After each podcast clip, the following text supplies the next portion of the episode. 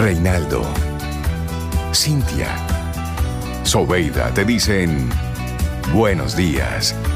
Esto es Camino al Sol.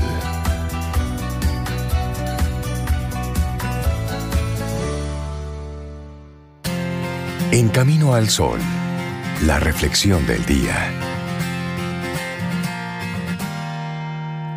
Esta reflexión llega a ti gracias a Unit, protección simple y ágil. Así es, llega ese momento en el que juntos comenzamos a reflexionar, a tomar uno que otro tema para que podamos entonces irle colocando a nuestro cerebro algunas alternativas diferentes, formas nuevas de ver algo. Cuidado con la gente herida. Ya sabe cómo sobrevivir. Esa es nuestra reflexión, Cintia Sobe, para esta mañana. Puede resultar raro, ¿verdad? Pero sí. A propósito de que el tema que estábamos utilizando hace un momentito era sobrevivir precisamente y resiliencia. Cae como anillo al dedo esto. Porque cuando la gente ha sido herida, saben muy bien cómo sobrevivir, tienen la piel curtida en mil batallas y el corazón protegido tras una armadura oxidada, pero resistente. Ya no admiten las mentiras ni los egoísmos, saben cómo defenderse de las palabras que hacen daño y se valen por sí mismas aún en las situaciones más complicadas. Y este tipo de encrucijadas vitales tan conocidas las pueden originar diversos factores. Podríamos hablar de hechos traumáticos, sin embargo en la actualidad, si hay una dimensión que se extiende como un virus implacable, es el dolor emocional. La vida duele y lo hace de muchas formas. De hecho, en ocasiones no hace falta recibir un impacto puntual y devastador para experimentar el inicio de una herida profunda, de esas que nadie ve. Y una frase de Isabel Allende respecto al tema dice, cuanto más grande es la herida, más privado es el dolor. Ay, sí. Qué frase, bueno. Sabia. y existe un libro muy ilustrativo sobre el tema, que está titulado como Microaggressions in Everyday Life, donde nos hablan precisamente de esas pequeñas agresiones que podemos recibir en el día a día a través del lenguaje y del trato que, sin llegar a ser golpes directos contra nuestro cuerpo, conforman una especie de erosión vital y emocional desoladora. La vida duele y extiende sus arpas agresivas en muy diversos modos y a través de múltiples mecanismos. Tanto es así que son muchas las personas que caminan por la calle con sus heridas abiertas, incapaces de reconocerlas, pero sufriendo sus efectos a través de la indefensión el mal humor, la amargura, el cansancio extremo. Ay, sí. Sin embargo, Rey, quienes han sido capaces de identificarlas, sanarlas y aprender de ellas, están hechos ahora de un material diferente. En la aleación de su corazón disponen de un componente casi, casi mágico. ¿Cuál es? La resiliencia. Y los hechos traumáticos, ya sean los ocasionados a raíz de un accidente, una pérdida un abuso o la destrucción sufrida a causa de una relación afectiva, tienen la capacidad de transformarnos. Y ese cambio puede llevarse a cabo de dos modos. Vetando, por un lado, toda nuestra capacidad para seguir disfrutando de la vida o, por otro, reinventarnos para ser mucho más fuertes tras lo ocurrido, permitiéndonos así segundas y maravillosas oportunidades. Así, esa es una extraña paradoja. El dolor emocional es como mirar día a día a una gorgona, ese ser mitológico con serpientes en la cabeza, capaz de transformarnos en piedra. ¿Lo recuerdan? Sin embargo, si vamos provistos por un escudo, veremos al monstruo a través de su reflejo para poder vencerlo, para poder destruirlo. Necesitamos herramientas adecuadas, protecciones psicológicas con las que propiciar una transformación que nos convierta en héroes de nuestras propias batallas. Ahora bien, algo que saben los psicólogos y neurobiólogos es que no todo el mundo logra dar ese paso. No todo el mundo llega a activar ese mecanismo de supervivencia instalado en nuestro cerebro, como es la resiliencia. Hans Selye, bioquímico canadiense de principios del siglo XX, demostró que la resiliencia es, ante todo, una adaptación a una situación de estrés. Así es. Bueno, si el miedo nos supera, nos quedamos bloqueados Los convertimos en piedra. Factores como nuestra herencia genética hacen muchas veces que tengamos una mayor o menor disposición a ser resilientes. A su vez, el hecho de haber tenido una infancia traumática también causa una especie de impacto determinado en nuestra química cerebral. El estrés tóxico interrumpe el desarrollo normal del cerebro del niño, aumentando así su vulnerabilidad emocional llegada a la edad adulta. Sin embargo, la buena noticia, sí, siempre hay una buena noticia, es que a pesar de que la resiliencia tiene unas bases neurológicas que nos determinan sus mecanismos, los podemos entrenar. Porque los héroes no nacen, los auténticos héroes emergen precisamente de momentos como estos, de momentos de adversidad. Así mismo es. Y la palabra trauma significa literalmente herida. Hay un daño que no se ve, pero cuyo impacto llega a todos los ámbitos de nuestra existencia. Y Richard Tedeschi, un psicólogo de la Universidad de Carolina del Norte y notable especialista en este tema, nos explica que cuando una persona está herida por dentro, lo primero que pierde es su confianza, su confianza en el mundo. Y una frase de Carlos Ruiz Zafón que dice, para cuando la razón ya entiendo lo sucedido, las heridas del corazón ya son demasiado profundas. Oh, y todo su sistema de creencias se derrumba y su confianza en el futuro se desvanece por completo. No hay presente, ni aún menos un mañana.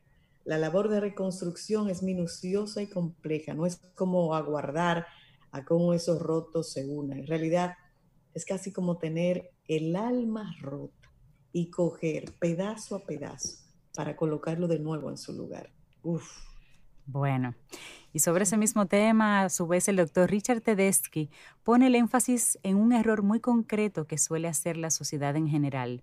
Cuando una persona sufrió abusos en su infancia, cuando un hombre debe hacer frente a la pérdida de su pareja tras un accidente de tráfico, por ejemplo, o cuando una mujer maltratada deja por fin al maltratador, es común que muchos de nosotros lo primero que sintamos sea lástima por ellos. Más aún, hay quien sin decirlo en voz alta piensa que aquello de eso no se supera, deben estar rotos por dentro, su vida se acaba ahí. Bueno, pensar en esto, sí, es un error. Nunca debemos infravalorar a quien ha sido herido, a quien ha sido herida. La neuroplasticidad cerebral, eso, miren, eso es infinito. El cerebro se reprograma y la resiliencia, la palabra de moda, nos reinventa, nos hace fuertes y nos ofrece nuevos escudos, no solo para hacer frente a cualquier gorgona. Nos abrimos camino por nosotros mismos para encontrar nuevas felicidades. Así que ten cuidado con una persona que haya sido herida. Ya sabe cómo sobrevivir ya pasó por ahí.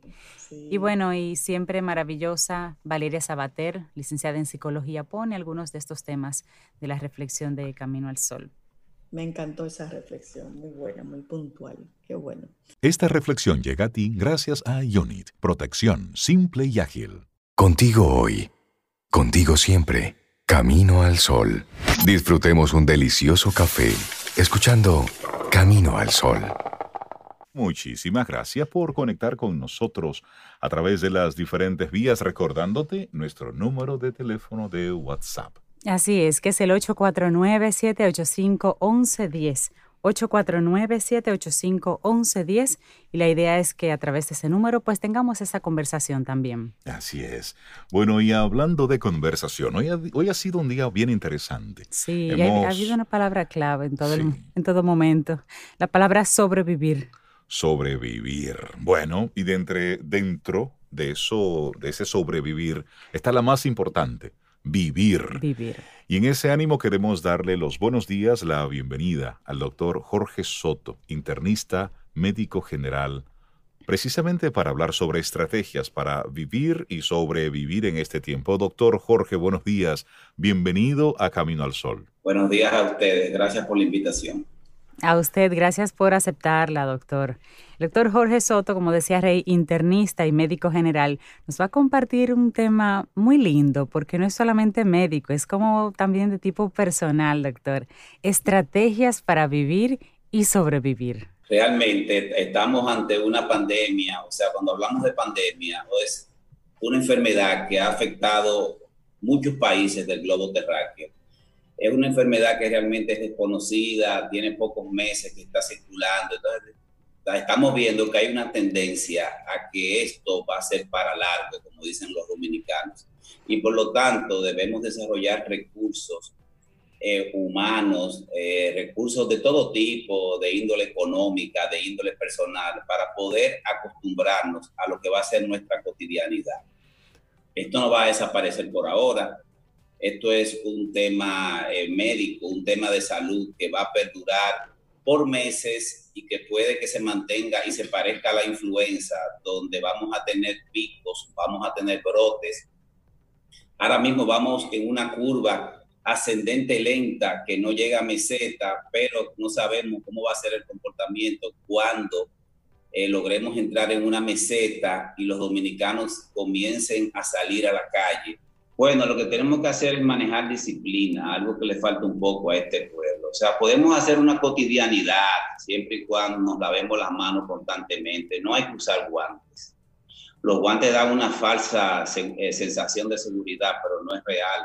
Los guantes, tú ves la gente con los guantes, pero tocándose la cara, tocándose la mascarilla, comiendo con ellos. Si tú tienes las manos, con las manos tú te las lavas, usas manitas limpias, pero no guantes. Usando las mascarillas, las viseras son muy buenas. Yo creo que las viseras llegaron también para quedarse, para dan una, una, protección real. Es decir, la protección es real. Es real, te protegen los ojos y también te protegen. Si falla un poco la máscara, la visera también te da un poco de ayuda.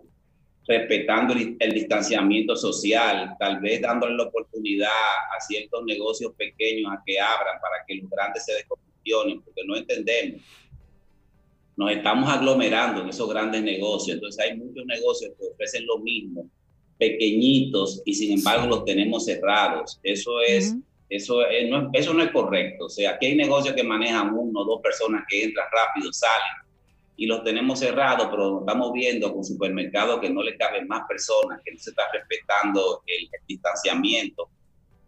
Y a la hora de pagar y esas cosas, tú ves que todas las personas están aglomeradas y lo vemos también en las ferreterías, lo vemos en los centros que venden muchas cosas al mismo tiempo, o sea, esos proyectos que manejan multiventas. Entonces debemos irnos abriendo ya y entender que realmente esto es algo que puede que sea perenne, que sea crónico, que se maneje como el dengue, que todos los años en esta época tenemos unos brotes de dengue, que tenemos que asumirlo que sea como la influenza, que todos los meses fríos va a aparecer influenza y va, a haber que vacunarse. Porque hasta que no haya una vacuna o la población se inmunice de manera natural, específicamente los más jóvenes, vamos a tener casos. Usted dijo ahí un tema que a nosotros nos, nos gustaría tocar, que es lo que tiene que ver con la vacuna. Porque realmente mucha gente dice, bueno, vacuna, pero vacunarnos todos, ¿cuáles son las reales garantías de esta vacuna que se está en proceso de, de, desarrollo? Pero ¿cuándo estaría lista la vacuna? Se dan todas las fechas posibles y probables. Y en contraste con esto, está esa inmunización de manera natural a propósito del contacto, del contagio. Desde su experiencia, doctor, ¿hacia dónde va esto? ¿Vacuna? ¿Inmunización general? Eh, realmente va hacia los dos escenarios. O sea, el escenario de la vacuna, yo, había planteado en otros, en otros círculos de opinión que los científicos no tienen prisa. O sea, los científicos están realmente creando una molécula, esa molécula ahora mismo se está planteando que ya se está, ya está en fase 3, fase 4, o sea, ya se está colocando en, en humanos y hay que hacer estudios donde tú comparas dos grupos. Un grupo que tú vacunaste y un grupo que tú no vacunaste. Lo lleva al escenario humano, o sea, a su cotidianidad.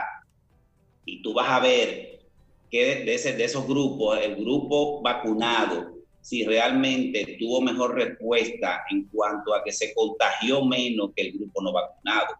Si el grupo vacunado se contagió igual que el grupo no vacunado, tú puedes estar seguro que la vacuna no tuvo éxito. Ahora, si tú ves grandes diferencias en los mismos escenarios, o sea, las personas se plantearon los mismos escenarios de riesgo, y tú notas que ese grupo de vacunados tuvo un porcentaje de, de, infectación muy bajo o más bajo que el otro, la vacuna realmente fue un éxito. Pero eso no es de un día para otro.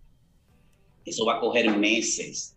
Y la gente tiene que entender que eso no es una varita mágica. Después viene la gran producción masiva. Y el que se la inventó, el que la desarrolló, va a garantizar que su población tenga la vacuna y su entorno entonces no se van a producir 7 mil millones de dosis en un mes.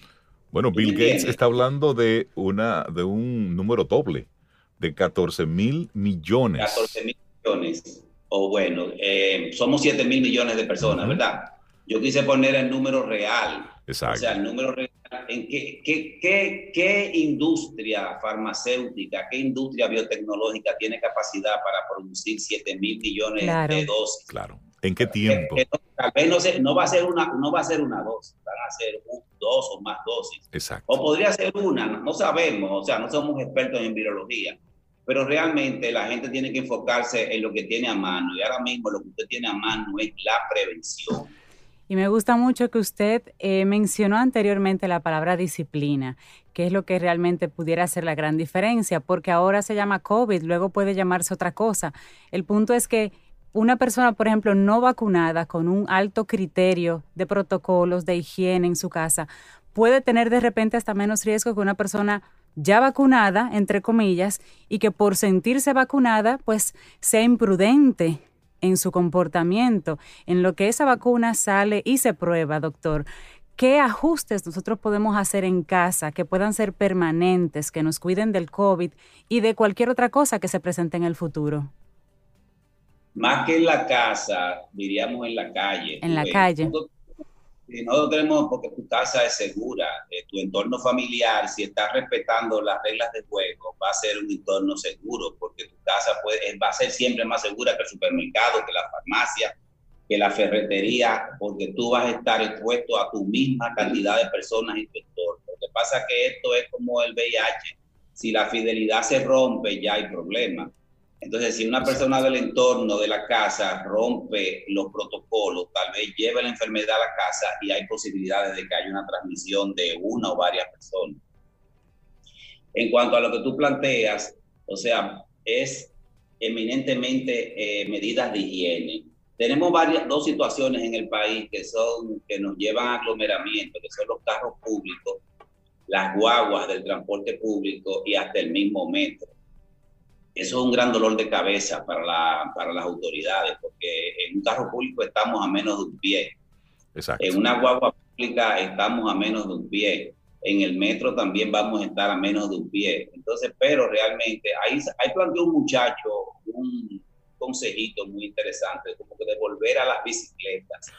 Realmente, eso, era, eso se ve viable en Alemania, Bélgica, países donde la gente puede tener bicicletas de un momento a otro o irse a pie a trabajar. Pero realmente nosotros tenemos, eh, para mí el mayor riesgo está cuando utilicemos los medios de comunicación, o sea, masivos. Ahí realmente va a, va a existir un alto nivel de contagio. Debemos ver, aparte de las elecciones, que si no tomamos conductas de aislamiento el día de, también vamos a tener un nivel de contagio elevado. O sea que repitiendo, eh, más que el entorno familiar, lo que tenemos es que tener conductas, no asumir conductas de riesgo en la calle, seguir manejando los famosos seis pies. Por más que tú quieras abrazar a una persona, trata de manejarte con un poco de distanciamiento con él. No dejes de usar tu mascarilla, igual que los chinos, que no se la quitan desde que vienen los meses de influenza.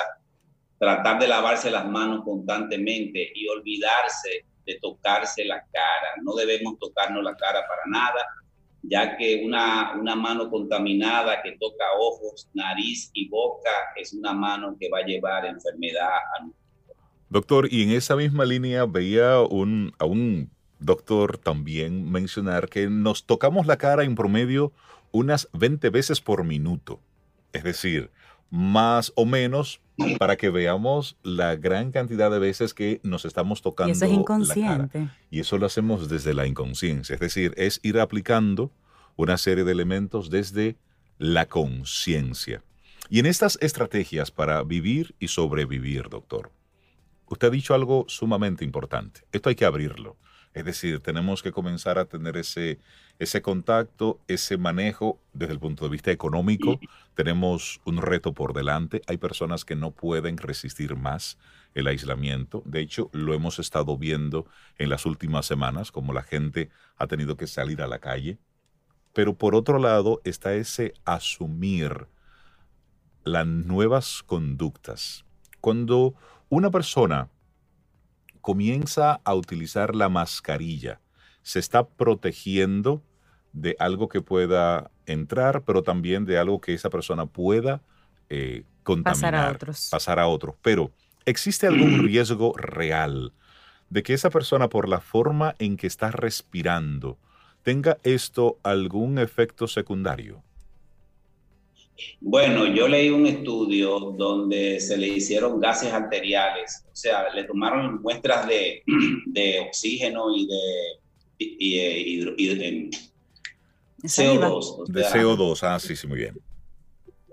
Dióxido de carbono en la sangre de los de pacientes y se demostró que los pacientes que usan mascarilla tienen los niveles de dióxido de carbono elevados, de monóxido de carbono tienen los niveles de monóxido de carbono elevados y los niveles de oxígeno bajos.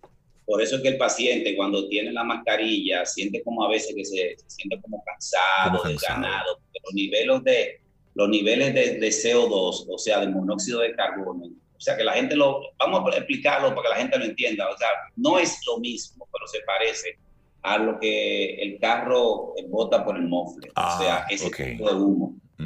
Ese humo que cuando la gente entra a los moteles y lo dejan prendido el vehículo, no ofrecen ningún tipo de resistencia porque ese humo lo que da es como una sensación de sueño, de, cansancio. De aletargamiento, de... de, exactamente, a diferencia de la falta de oxígeno que te da una sensación de intranquilidad, de incoordinación, de movimientos anómalos. O sea, realmente la mascarilla, eh, así como disminuye el riesgo cuando son N95, que disminuyen el riesgo de que tú pues, partículas eh, infecciosias, en este caso, tú las adquieras, eh, o sea, de 100 partículas va, eh, bloquean 95 y disminuyen mucho el riesgo, asimismo están bloqueando la entrada del aire y por ende tú tienes, según ese estudio, menos oxígeno y acumulas monóxido de carbono en la sangre. Pero eh, uno lo que puede hacer es que en tiempos donde no la necesita, la mascarilla no se necesita en el vehículo, para que tú te vas a poner una mascarilla en el Exacto. A menos que tú tengas al lado una persona que realmente tú no conozcas, que puede ser asintomático, y tú te pones tu mascarilla, pero si tú andas solo, no te pongas la mascarilla. Y va a llegar un momento que si te sientes muy mal, tú te alejas, te la quitas un poco, respiras aire fresco y te la pones de nuevo. Realmente es un dispositivo que no es normal en el cuerpo. Las personas que están saliendo hacen ejercicio con la mascarilla puesta. ¿Cuál es su pensamiento al respecto? Mira, los belgas hace un tiempo plantearon que se podía ir al parque, porque realmente tú sabes bien, ustedes manejan muchas, muchas personalidades que van ahí, que son psicólogos, que este confinamiento está trayendo muchos problemas de conflicto en el hogar, mucho abuso infantil, abuso de pareja, de todo. Entonces se estaba planteando que se fueran a los parques manejando el distanciamiento social para como una manera de, bajar las tensiones. Yo creo en ese, en ese. Los dominicanos no, no respetamos mucho esto, porque yo estuve en estos días en el Mirador, respetando la distancia, y me puse una mascarilla quirúrgica. La mascarilla quirúrgica no es tan apretada como la N95. La mascarilla quirúrgica es la que nos ponemos en los hospitales para entrar a una cirugía, esas cosas así, que es una mascarilla simple, tú ves. No tiene ese nivel de protección, pero en el parque la gente no. Yo no, en el parque tal vez es el sitio donde menos COVID haya. Exacto. Porque no es lo mismo cuando yo entro a una habitación a manejar un paciente con COVID que cuando yo voy al parque a disfrutar y yo, yo camino, yo y puedo correr, pero siempre yo trato de mantener distancias muy lejanas entre la persona que va delante de mí y el que yo tengo detrás. Exacto. Y si la persona se está acercando, acercando mucho, yo trato, y la misma otra gente lo hace, todo el mundo en los parques se anda alejando de O sea, uno se da cuenta.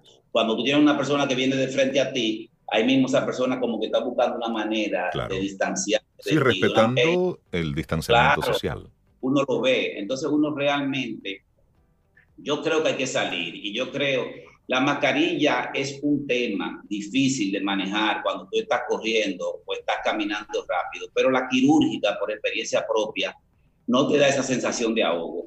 La N95 sí, pero la quirúrgica no. Ok, eso es bueno saberlo. La simple, la simple, la que es una como de un material como de, de celofán, o, la, o la que está usando la gente, porque se está permitiendo que la gente en la calle use la máscara de tela, porque tú no tienes que andar con una N95 en la calle, porque son costosísimas y también son, son, son hechas para gente que está en altísimo riesgo, específicamente la gente que está manejando pacientes con COVID. ¿Y las mascarillas, doctor? Nos surge una pregunta. ¿Pueden em, hacer que una persona desarrolle llagas o, infecciones alrededor de la boca. Algún tipo de alergia. Algún tipo de alergia al material. Mira, cuando uno se quita esa mascarilla que ha durado cuatro, cinco, seis horas, tú notas surcos en la piel, notas eh, áreas eritematosas, o sea, color rojas, puede desarrollar infecciones si tú tienes una piel que es muy sensible. Tú puedes desarrollar de todo, como tú lo has planteado. Hay gente que realmente le dan unas alergias terribles, le pica la nariz, porque es algo que no es normal, que no es fisiológico, que no nació para que tú lo tengas puesto. Uno se desespera cuando ve los pacientes y tú dices, pero trata de acostumbrarte. Y la gente dice, pero es que, es que no estoy acostumbrado. Realmente la mascarilla, como son un elemento que, que no es natural, te puede desarrollar todo lo que tú has planteado y si eso y esas cosas se pueden infectar y también generar problemas.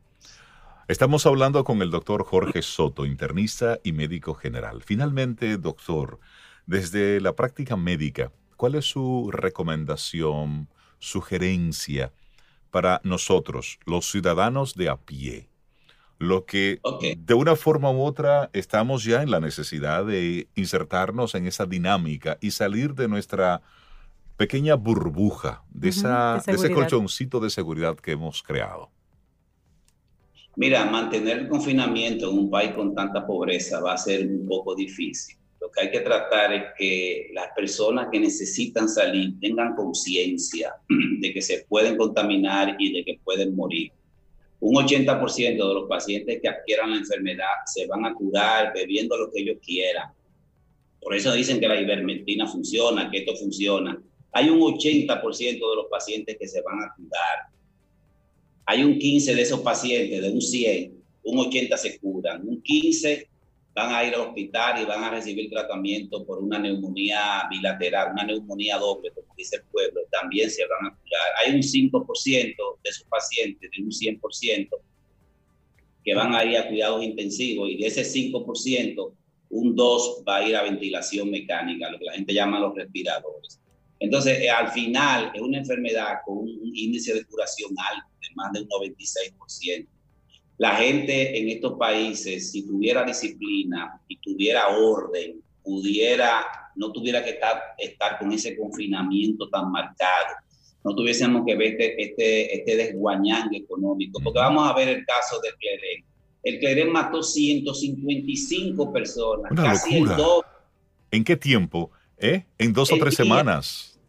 Exacto, vamos a poner, tú, dices semana, yo diría, yo diría dos semanas como mucho, mató casi la mitad de lo que mató el COVID y, y, no, y el Cleren no generó un desastre económico ni un desastre en la cotidianidad de la vida. Entonces, realmente hay cosas que uno después le va a tener que pasar balance cuando pase todo esto, a ver si realmente la mortalidad del COVID era tan alta como se planteaba hay gente que plantean que tal vez las conductas que debieron tomar los países en desarrollo no, no, no, no debieron ser copias de lo que estaba pasando en Europa, porque son poblaciones muy diferentes. Europa es una nación llena de ancianos.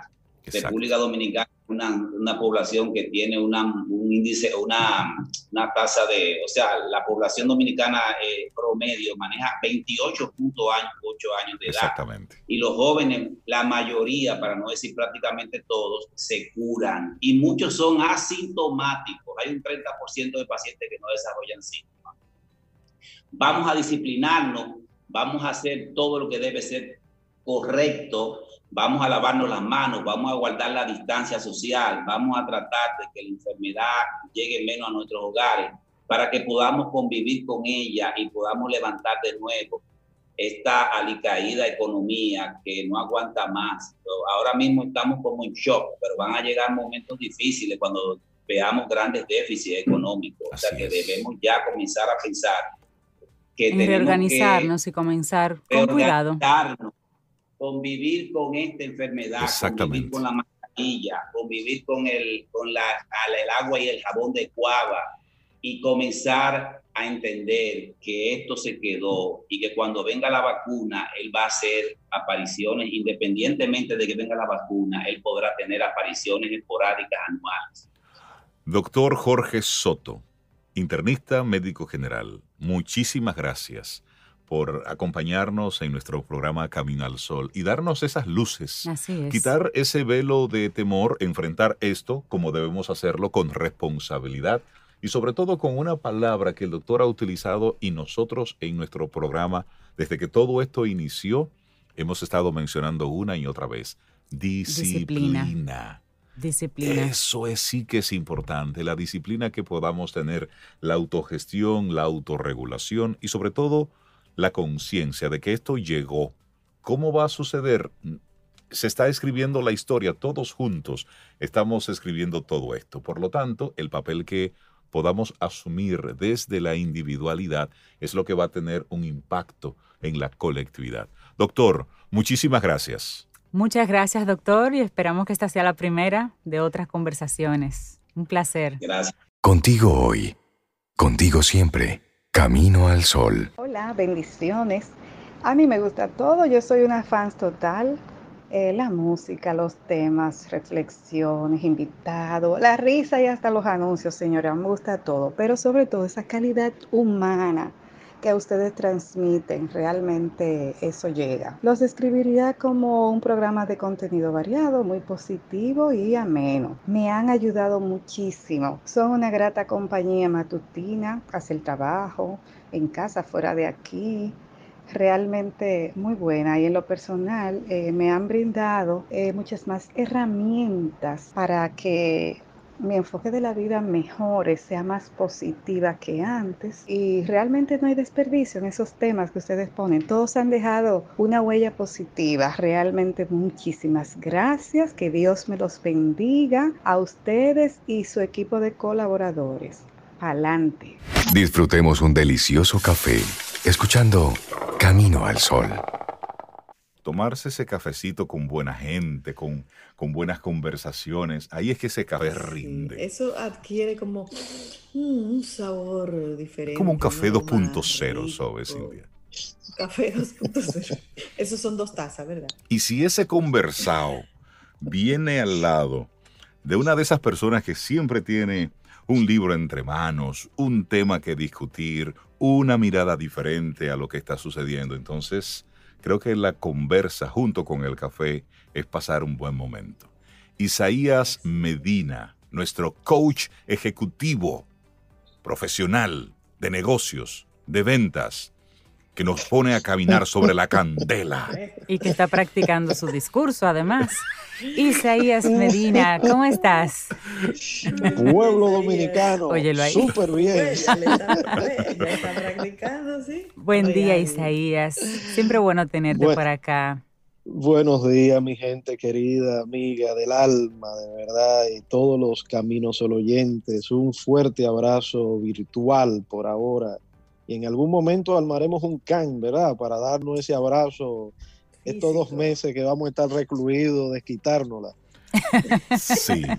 ¿Eh? Sí, sí. Creo que la constitución la van a modificar para incluirle un acápite sobre los abrazos.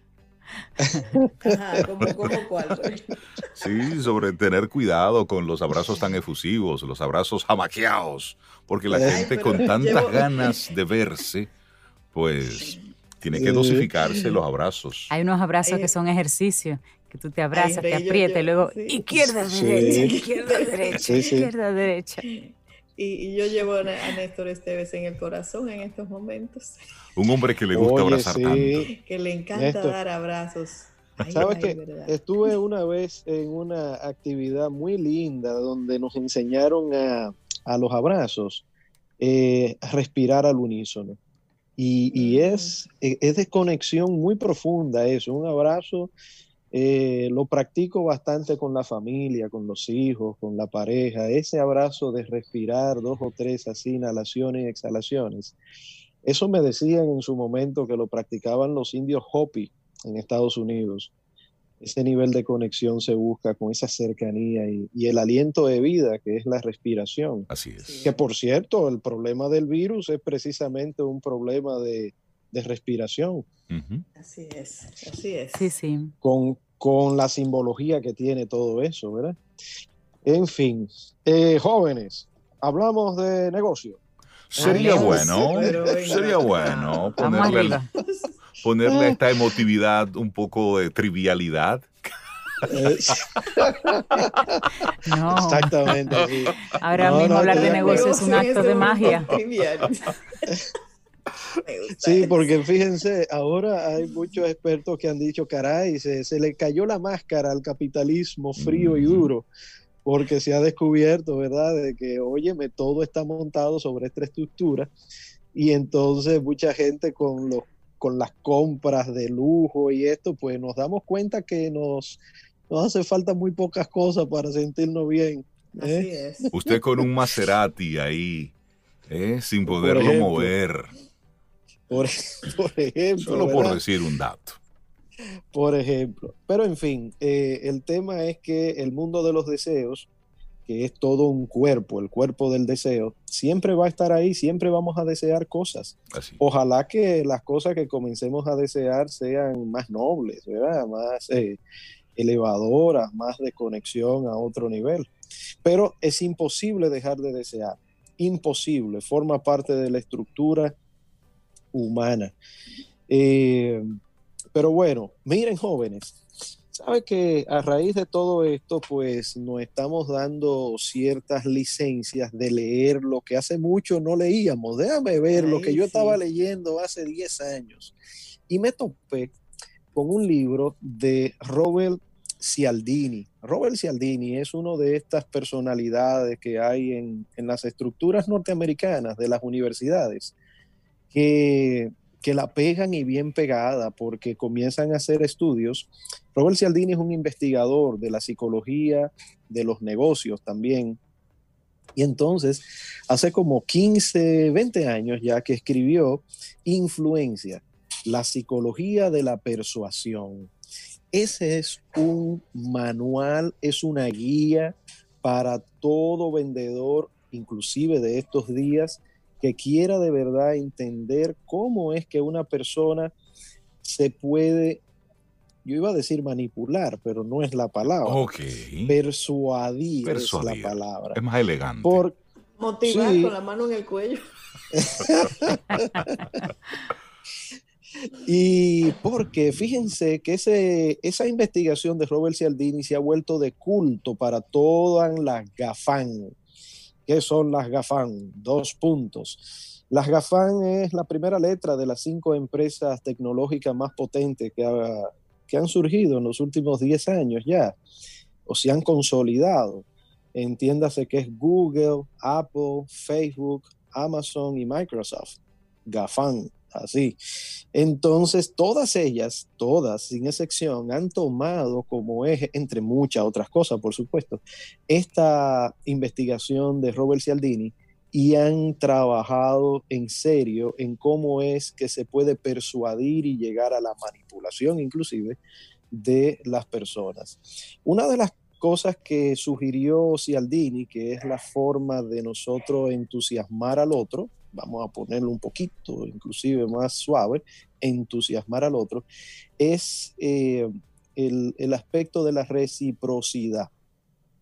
Es decir, ustedes han visto que todas las técnicas y estrategias eh, del mundo digital sugiere que hay que dar cosas, hay que dar. Exacto. Usted da un libro, un libro gratis, usted da un tiempo gratis, usted da lo que sea usted dé para poder conectar con personas y que ellos se sientan entonces, oigan esto que fue de los hallazgos de Cialdini, en la obligación moral de poder devolverte el favor ya sea suscribiéndote, que es lo más básico, suscribiéndose a, a cualquiera de las plataformas que tú le sugieras, o ya sea comprándote algo. Ok.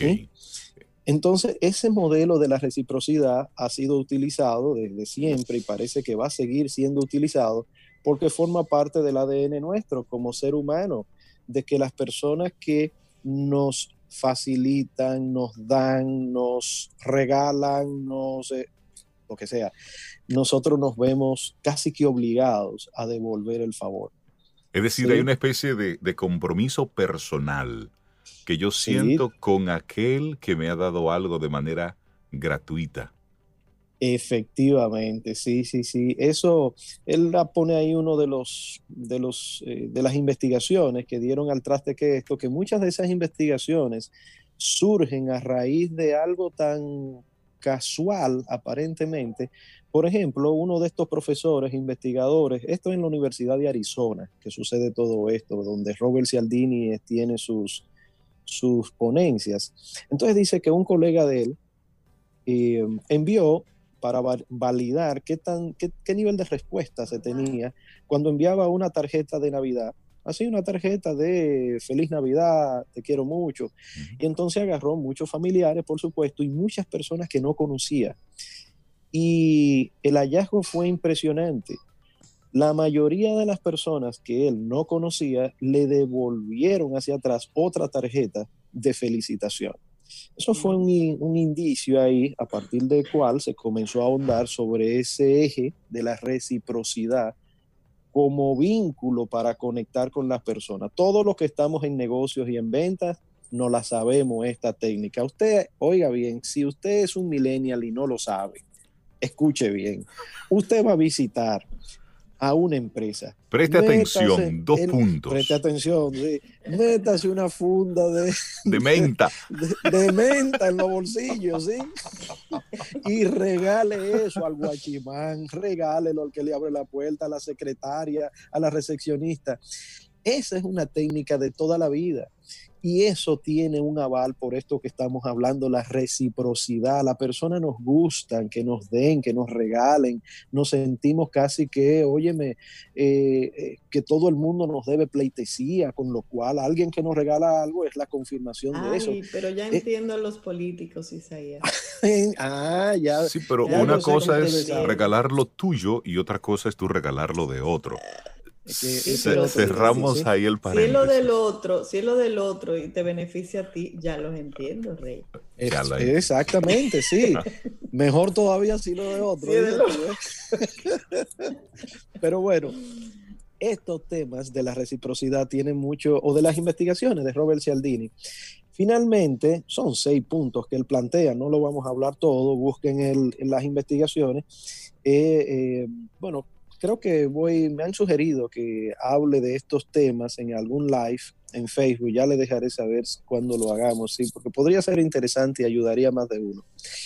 Uno de los últimos temas que él habla en la investigación, mi gente, es del principio de la escasez, que dentro de economía ya se sabe, de la oferta y demanda, pero aquí es el sentido literal de que te quedas sin ese. Ustedes han escuchado ya el solo por hoy, eso es un sentido de la escasez. Eh, estos son los últimos tres que quedan, el sentido de la escasez. Por ejemplo, Amazon lo utiliza, pero de rigor. Si Tú compras un libro en Amazon, poner algo y te dicen quedan en stock dos. entonces tú a la velocidad del rayo cósmico y pues entonces le da clic y pasa la tarjeta. El sentido de la escasez funciona como un patrón normal de que no quiero quedarme sin eso. La mayoría de los vendedores buenos siempre te lo dicen, venga que quedan pocos. Sí, es decir, tenemos en existencia eh, lo que tenemos en existencia es lo único que vamos a vender. la oferta termina la semana que viene. Por ejemplo. Y ese almacén lleno. Sí, sí, sí, full repleto. Te llegaron ocho fulgones ayer. Pero hay que tener cuidado, por supuesto, porque muchas veces cuando esa, ese solo por hoy es tan continuo, esa oferta tan maravillosa que ya se acaba, se sostiene mucho tiempo, pues entonces la gente se la lleva, no te, no te comienza a creer. En fin, el tema es que las investigaciones de Cialdini están muy buenas, hay cuatro más y por supuesto, le estoy dando de pincelada de todo lo que él ha sugerido ahí, que le llevó unos 10, 15 años, dice él, en identificar este patrón, que hoy por hoy, a pesar de que ha pasado ya más de 17 años, me parece, todo el 2003, eh, todavía sigue teniendo vigencia y ahora más con todo este mundo tecnológico ¿sí? Que por supuesto el mundo tecnológico se apoya en lo que ustedes ya saben de las microsegmentaciones y por supuesto hablar con ese grupo pequeño de personas exactamente lo que ellos están esperando escuchar. Y lo interesante con esto, Isaías, es ver cómo eso, aunque fue escrito hace 15, 16 años, mantiene una actualidad. Sin embargo, el mismo consumidor ha ido cambiando. Las audiencias han ido cambiando. Esta ha sido una época, unas semanas de mucho análisis, de mucha investigación de parte de los que manejan eh, las, las, diferentes estadísticas relacionadas con consumo, medios de comunicación, comportamiento del consumidor, porque hay varios elementos que están cambiando a propósito de esta situación que, que nosotros estamos viviendo. Efectivamente, sí, ahora tenemos una situación muy, muy eh, extraña, complicada para los que dirigen negocios. Miren, no es solamente que ha bajado lo de la venta, por supuesto, eso es lo obvio. Miren qué está sucediendo adicional. Desde la neurociencia se plantean de que obviamente el córtex eh, prefrontal, neocórtex, es donde se aloja la capacidad de nosotros poder planificar, analizar, pensar. Y fíjense que en esta situación hay mucho miedo, miedo a perder las referencias, miedo a perder el trabajo, a perder todo, conflictos internos grandísimos que hay. Y parte de las investigaciones de muchos neurocientíficos y de también de muchos terapeutas complementarios eh, que ven otras técnicas interesantísimas, por ejemplo, las leyes de Hammer. Hammer era un señor alemán que sugirió una serie de, formas desde lo biológico de cómo es que el ser humano codifica, entiende el proceso totalmente inconsciente y luego reacciona ante eso. Las leyes biológicas de Hammer están tomando mucho, mucho vuelo, sobre todo en estos instantes. También la biodescodificación es otra área que viene tomando mucho campo.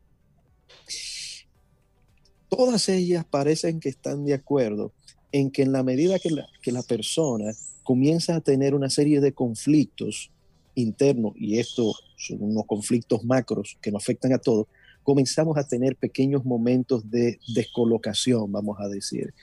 Es decir, eh, eh, pequeñas frustraciones, eh, no entendemos qué es lo que puede estar sucediendo. En definitiva, no pensamos bien. No pensamos bien. Ahora mismo esto es una situación de hay donde toda esta confusión y, agréguenle ustedes los fake news y todo esto como si fuera poco, eh, llevan a las personas a sentirse en menos. Por ejemplo, los dueños de negocios, por supuesto que tienen una presión tremenda porque hay deudas y hay que, esas deudas hay que pagarlas, obviamente, pero no está el capital para pagarla. Entonces se depende del equipo, de las personas que están como colaboradores. Todos nosotros estamos metidos en el mismo saco. Y esos colaboradores también están pasando por un drama personal, colectivo, con lo cual, igual que usted, que cree que está pensando racionalmente, lo que estamos pensando es desde el miedo Sí. Ellos también tienen su situación y no se piensa con la misma claridad que se pensaba hace tres, cuatro meses. No creería que sí, pero parece que no. Y ahí me gustaría, Isaías, y qué interesante que tú metes este tema de el cuidado de tomar decisiones bajo un ambiente como este. Porque cuando tomamos decisiones desde el miedo y desde la escasez, entonces eso va contaminando lo que puede ser una buena idea de negocios, puede bloquear lo que puede ser una buena estrategia en otros tiempos y con otro ambiente. Entonces, de repente, lo que tenemos que hacer ahora es poner una pausa, no necesariamente destruir, eh, olvidar todo o meterlo en una gaveta, sino ponerlo en una pausa. Pero ¿cómo desde los negocios y también ahí conectándolo con la con esa parte personal. ¿Cómo evitar, Isaías Medina, ante momentos de tanta incertidumbre, ante momentos de, de temor, cómo nosotros evitar tomar esas decisiones que pueden luego entonces sí impactar de manera negativa en ese megaproyecto que yo he estado acariciando, tocando, alimentando durante tiempo? Cambió la forma de reinterpretar las cosas y cada vez se va a acelerar mucho más. De hecho, ya venía con un cambio impresionante en los últimos 10 años. Lo que pasa es que, como, como sucede con, con la mayoría de las situaciones, el que está viviendo una situación no se da cuenta qué tan caliente se está poniendo. Eh, y ahora hay un punto de quiebre. Esto es un punto de quiebre, con lo cual, si tienes ideas, en anteriormente, hace tres meses, eran excelentes ideas, probablemente hoy haya que darle varias vueltas a la tuerca. Yo sugiero que bajemos un cambio, contrario a lo que la mayoría puede decir, no, ahora hay que, hay que trabajar más y ahora hay que, sí, también, por supuesto, pero vamos a hacer un stop momentáneo. De hecho, estamos obligados a hacerlo, ahora mismo estamos haciéndolo. Estamos en el ojo del ciclón ahora mismo, ahora no sabemos cómo va a terminar esto, con lo cual es muy sugerido que nosotros, aunque vamos haciendo planes de cómo creemos que va a suceder o va a terminar y cómo nuestros negocios pueden seguir sosteniéndose, vayamos, digamos, a marcha lenta y pidamos, pidamos colaboración al equipo. Reunamos no con el equipo, sostengamos reuniones, a pesar de que quizá usted se metió en alguna situación de tener que parar a los empleados, por poner un caso. El objetivo aquí es cómo puede usted, su idea que ya viene madurándola, cómo puede a raíz de estas nuevas situaciones, cómo cambia eso. Pida ayuda al entorno cercano para poder cohesionar mejor esas ideas no es igual a enero 2020, lo que estamos viviendo ahora en mayo 2020. Es, totalmente diferente. Muchos todavía no le cae la ficha, no le cae la peseta, pero la realidad es que la manera de repensar los negocios, las empresas, los equipos de trabajo, la vida misma ha cambiado. Quizá lo podamos ver en retrospectiva dentro de 10 o 15 años, Ahora mismo quizás todavía no seamos suficientemente conscientes de todo lo que está sucediendo al mismo tiempo. Con lo cual, bebas un poquito de café, de té, si usted quiere, ¿verdad? Baje las revoluciones. si es necesario, tómese la pastilla. Por favor. Sí, porque el que se desespera pierde en todo, ¿sí? El que se desespera pierde. Eh, y siempre hay una vía, señores. Siempre hay, si no varias, montones de vías en la cual resolver las situaciones. No están cambiando las reglas del juego, pues entonces hay que aprender las nuevas reglas para poder jugar bien. Excelente, qué buena conversación, qué buen café nos hemos tomado con Isaías Medina hoy en nuestro programa Camino al Sol. Que tengas un excelente día y muchísimas gracias. Y la gente que quisiera tener estas conversas contigo, ¿cómo conecta?